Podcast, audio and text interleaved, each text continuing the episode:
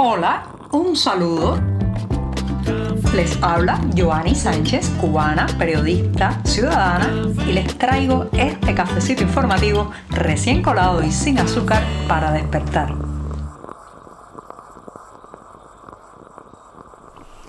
La semana informativa está en su justo medio en este programa. Sí, hoy es 5 de abril de 2023, además miércoles, la jornada puente o bisagra. Y yo estoy con un buen café acabadito de colar, pero sin una gota de azúcar para darme ese primer buchito del día que me permitirá comentarles los temas más importantes de la jornada. Así que voy con este sorbito amargo de café.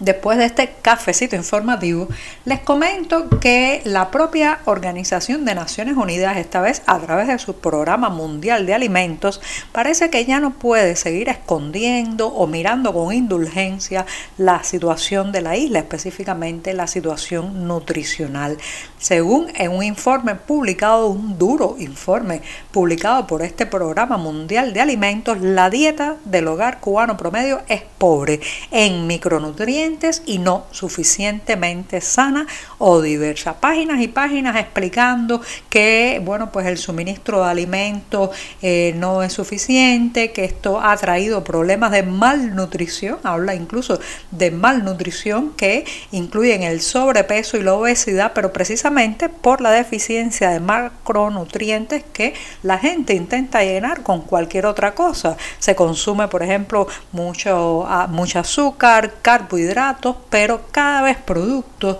imprescindibles para la salud, como deben ser los vegetales, la fruta, la comida más fresca, pues va desapareciendo y desapareciendo de los platos cubanos. Así que este programa mundial de alimentos ha tenido que reconocer y eh, eh, pues confirmar lo que ya nuestras cocinas decían a gritos, lo que nuestras cazuelas y calderos tenían ya eh, pues en evidencia hace mucho tiempo. ¿Qué trae esto como consecuencia? En primer lugar, que sectores eh, muy desfavorecidos como son los jubilados, las personas ancianas, la gente que no tiene acceso a la divisa o a la moneda libremente convertible, pues esté en una peor situación de malnutrición, en una desventaja de nutrientes con respecto a la población que sí tiene, digamos, esa familia en el extranjero que le manda recursos, alimentos, y dinero, eh, de verdad, no, no la moneda nacional para comprar en las tiendas en moneda libremente convertible.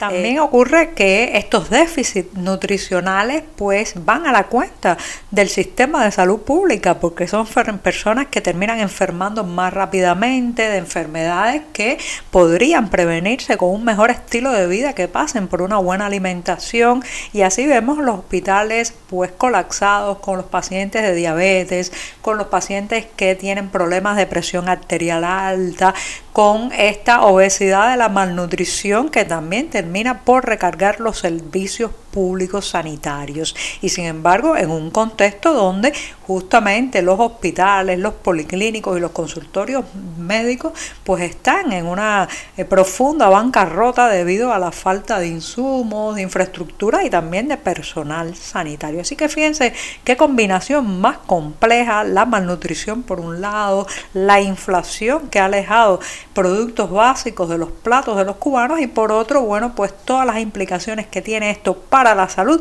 en un país donde conseguir un fármaco y ser atendido con, digamos, eficiencia en un hospital se ha convertido hace mucho tiempo en una quimera dolorosa.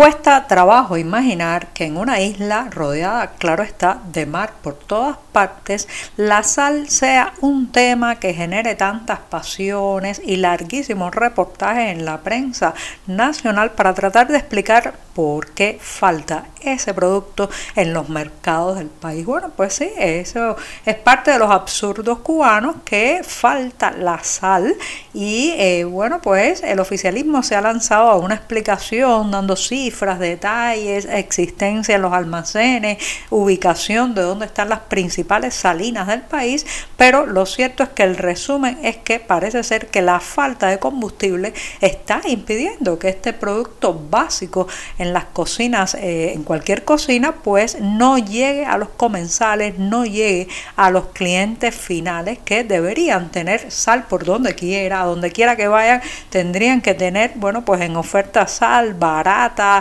eh, digamos, limpia, bien empaquetada y que sin embargo lo que encuentran es el no hay y en el mercado racionado cada vez se alejan más los tiempos entre que se puede comprar una vez sal y que se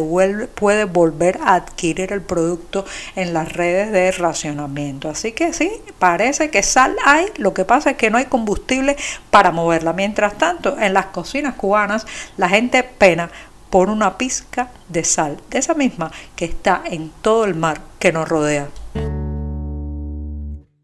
El régimen cubano sigue apostando en lo económico al caballo perdedor, al caballo que ha dado señales evidentes de que no puede impulsar la economía en la isla ni sacar al país del atolladero en que se encuentra. Se trata nada más y nada menos como evidentemente concluirán al escuchar esta eh, descripción inicial que he dado en este tema, que es la empresa estatal socialista. A pesar de que en los últimos años se ha flexibilizado el ejercicio del trabajo por cuenta propia, se ha permitido la creación de pequeñas y medianas empresas particulares también y se ha abierto un espacio a la gestión cooperativa de sectores económicos, lo cierto es, señoras y señores, que cada vez que se habla de ese tema en el discurso oficial se recuerda que el pilar fundamental, el epicentro, eh, digamos, económico de la isla tiene que descansar en la empresa estatal socialista. Reitero, una pésima apuesta, incluso los datos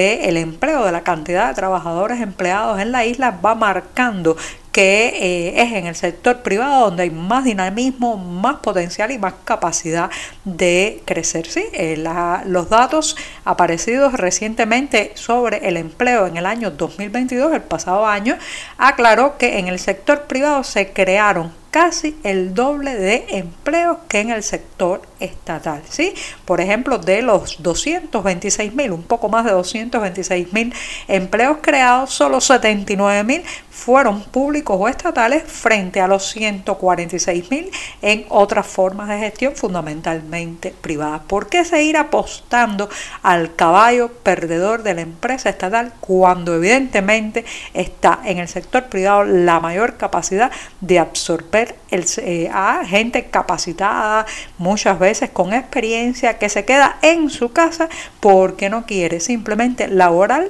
laborar en los entramados oficiales debido a los bajos salarios, la desidia, la ineficiencia y también muchas veces la combinación de jornada laboral con, eh, digamos, exigencias de corte político e ideológico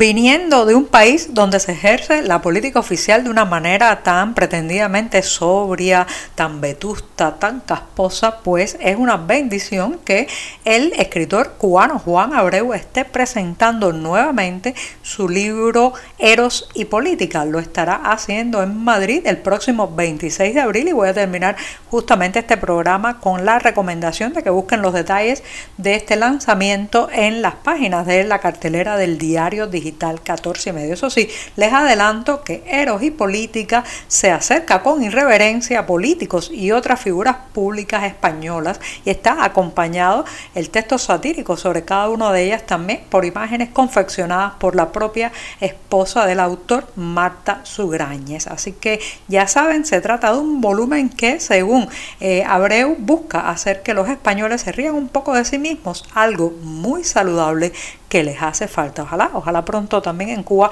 podamos reírnos de nuestros políticos y que ellos se rían de sí mismos y que por esto terminemos en la cárcel. Muchas gracias y hasta mañana jueves. Por hoy es todo. Te espero mañana a la misma hora.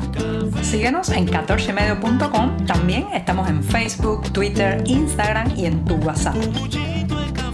No olvides, claro está, compartir nuestro cafecito informativo con tus amigos.